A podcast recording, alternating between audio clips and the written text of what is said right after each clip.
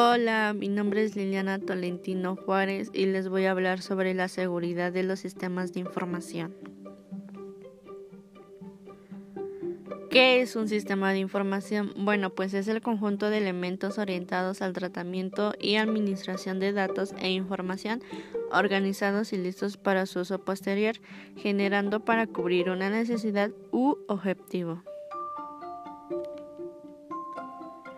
Dichos elementos formarán parte de algunas de las siguientes categorías de datos, personas o actividades o técnicas de trabajo. Todos estos elementos interactúan para procesar los datos, incluyendo los procesos manuales y automáticos, y esto da lugar a información más elaborada, que se distribuye de la manera más adecuada posible en una determinada organización en función de sus objetivos.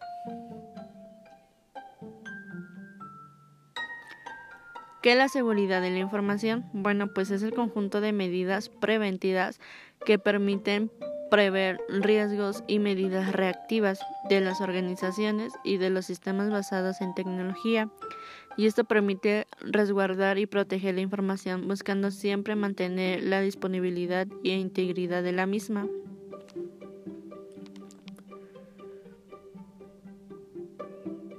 En riesgo es todo aquello que se puede causar dañando a los sistemas informáticos, generando un impacto negativo que ocasione que las operaciones de negocio se interrumpan.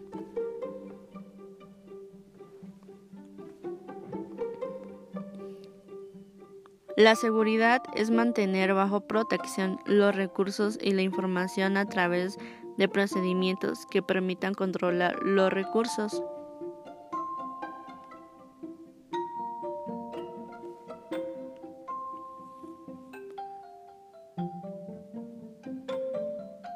La seguridad de información involucra realiza un análisis de riesgos para conocer las posibles fuentes y amenazas que pueden atentar contra.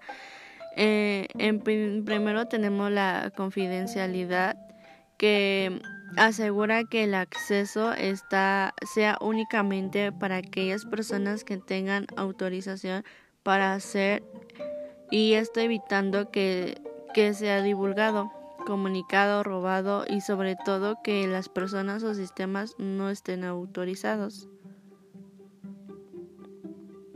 La seguridad, mm, perdón, la integridad es mantener la integridad de la información. Esto se refiere que no solo a la información almacenada en el equipo de cómputo, sino también a la que se encuentra en los respaldos de documentos, como por ejemplo reportes, etcétera. Eh, la disponibilidad se refiere a que la información debe encontrarse o que sea a disposición de quienes deben acceder a ella,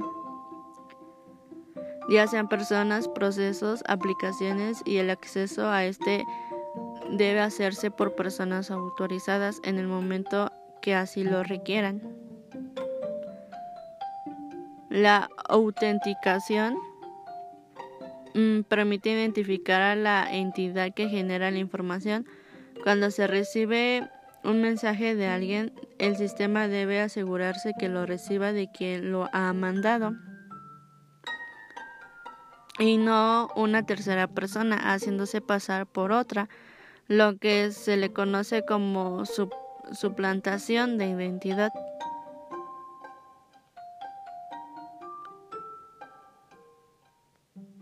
El no repudio ni el origen ni el destino de un mensaje puede negar la transmisión. Quien envía el mensaje puede verificar que el mensaje fue enviado. El servicio de seguridad de no repudio o no renuncia al mensaje enviado. Eh, la seguridad del software em, es una actividad del aseguramiento del software que se encuentra en la identificación y evaluación de los peligros potenciales que podría afectarlo negativamente y que podría ocasionar un detalle de todo el sistema. Si los peligros se identifican al principio del proceso del software, las características del diseño se especifican de modo que los eliminen o controlen.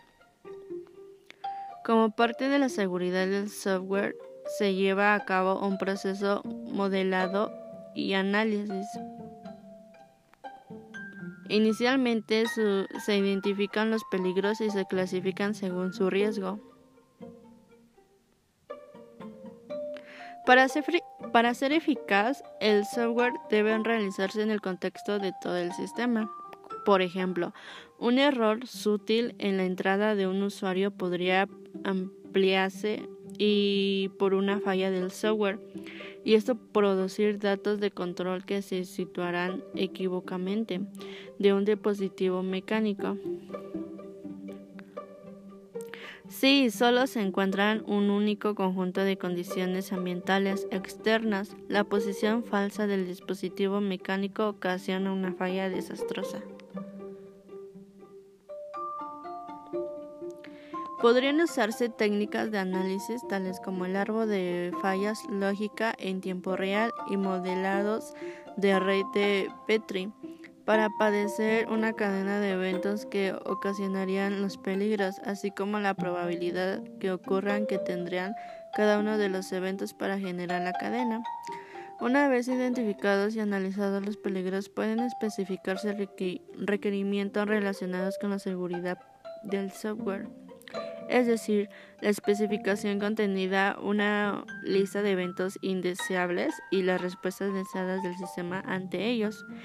Después se indicará el papel del software en la administración indeseable de los mismos. Eh, les voy a mencionar algunos procesos que el primero es, aunque la confiabilidad y la seguridad del software están muy, relacionadas, es importante atender su sutil diferencia entre ellas. La primera utiliza técnicas de análisis estadísticos para determinar la probabilidad de que ocurra la falla del software. Eh, sin embargo, la ocurrencia de una falla no necesariamente da como resultante un peligro o un riesgo. De igual manera, la seguridad del software examina las formas en las que las fallas generan condiciones que llevan a un peligro. Y por último, es decir, las fallas no se consideran en el vacío, sino que se evalúa en el contexto de la totalidad del sistema basados en computadoras y de su ambiente. Muchas gracias, eso sería todo.